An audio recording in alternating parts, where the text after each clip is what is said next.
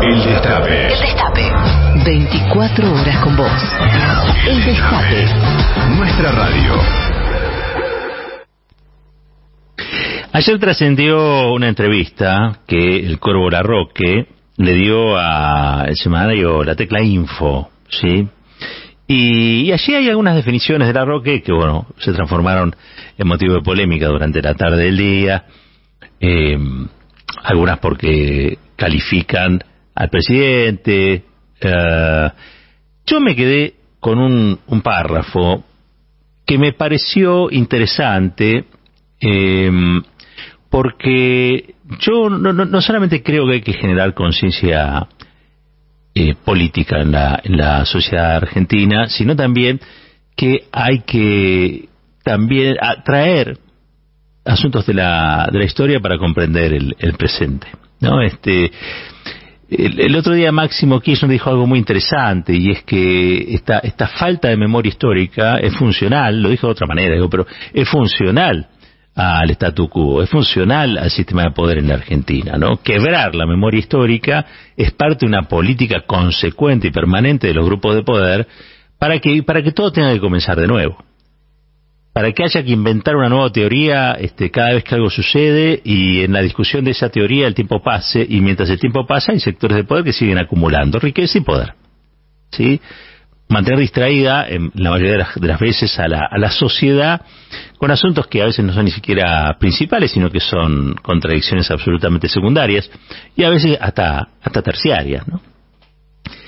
Y la verdad es que el, el Corvo la, la Roque ayer eh, dijo algo que creo merece una, una revisita. Dice, yo creo que hay tres modelos en la Argentina. el liberal, que obviamente lo expresó con toda contundencia Mauricio Macri. El justicialista, eh, que lo expresaron Juan Perón y Eva Perón y que volvimos a ver en la Argentina con Néstor y Cristina.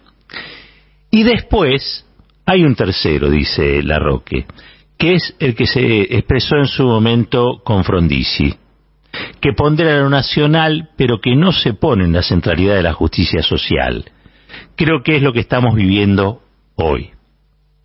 Claro, este párrafo pasó, como pasaron otras cosas interesantes que dijo la Roque, ¿por qué? Porque rápidamente esto, esto es como la piraña, ¿no? Digo, lo, que se va eh, a buscar es la, es la roña, sobre todo cuando hay un clima de tanto eh, internismo y muchas veces internismo también es fogoneado por la prensa hegemónica. Pero la Roque ahí plantea una discusión muy interesante. Perdón. es una discusión muy interesante porque los que obsesivamente pensamos en, en, la Argentina y cuáles son las soluciones para los problemas que tiene la Argentina, tratamos de interpretar qué es lo que sucede con tantas cosas que tenemos, ¿no? En materia de recursos, en materia de historia, en materia de cualificación profesional. Eh, la verdad es que la Argentina es o tiene las condiciones para ser eh, una, una verdadera potencia, ¿no? Y sin embargo, pese a eso, cada tanto queda encallada, queda encallada, queda detenida. Los niveles de desigualdad y de distribución que hoy tenemos, la verdad que es una vergüenza.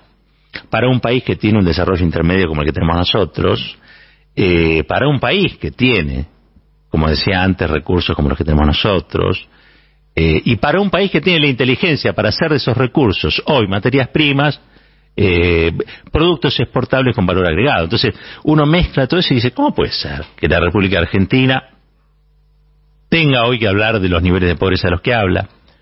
¿O cómo puede ser que no nos podamos poner de acuerdo para negociar con el Fondo Monetario Internacional desde posiciones de mayor fuerza o dignidad?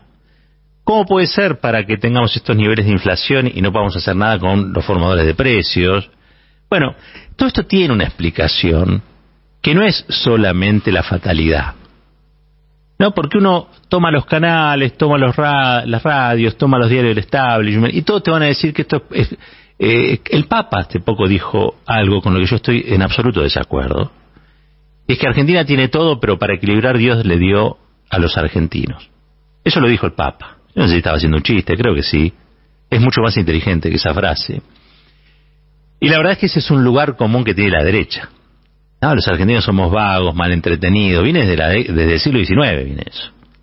había que traer inmigración europea, porque la inmigración europea sabía trabajar, se esforzaba, era meritocrática, contra los vagos de acá, que lo único que querían era comer asado este, y hacer la patancha. Esto viene del fondo de la historia, por eso es tan importante la, la historia. Pero lo cierto es que nosotros no tenemos un destino histórico que nos eh, lleve a ser de una manera o de la otra. Nosotros somos la construcción, somos lo, a fin de cuentas el resultado de lo que podemos hacer con nosotros mismos.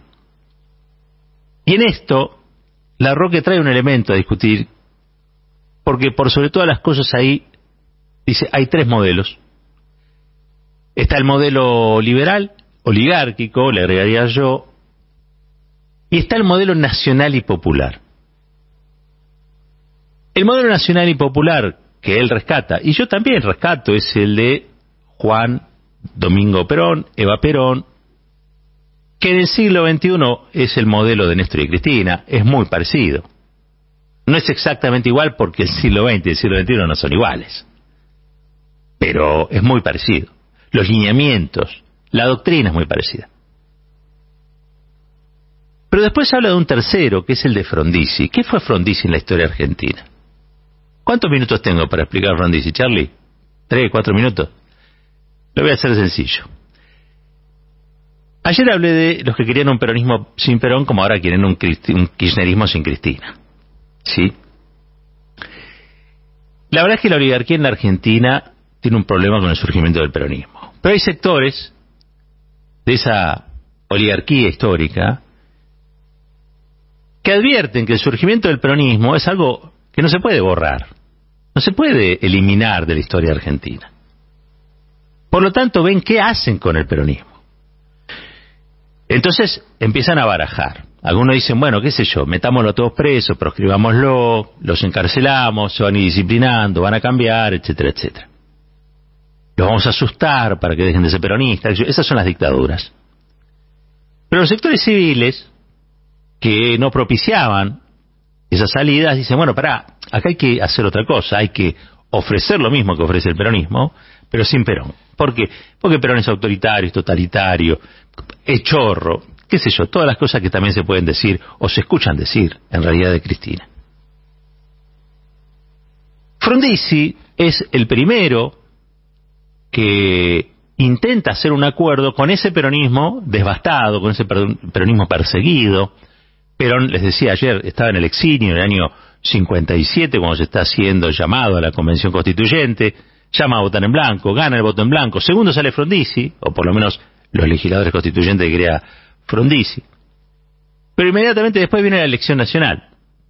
Y ahí Frondizi le dice a Perón, si vos me apoyás, yo te levanto la proscripción, dejo la constitución del 49, eh, reabro la CGT, este, normalizamos el país pero necesito tus votos. Perón le da los votos a Frondizi. Y Frondizi hace una política que termina chocando con el peronismo. ¿Por qué? Porque exactamente no es la política de la Revolución Libertadora.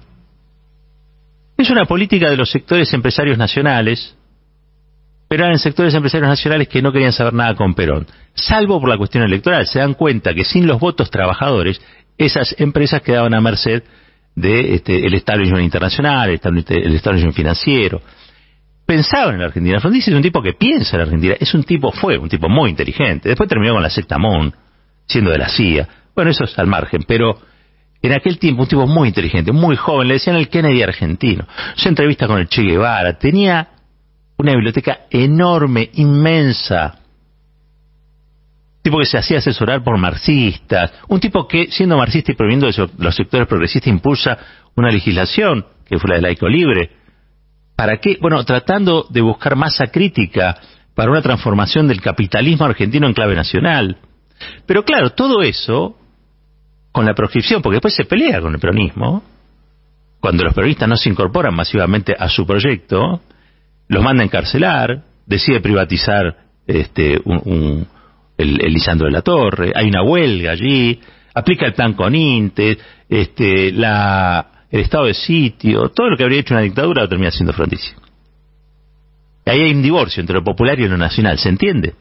¿Por qué? Porque Frondizi acuerda con Perón en base a una idea que era el Frente Nacional. Y con esto cierro, mañana si quieren la seguimos, pero lo nacional a veces tiene sus contradicciones. Porque uno puede ser nacional y popular, pero hay otros que solamente quieren ser nacionales.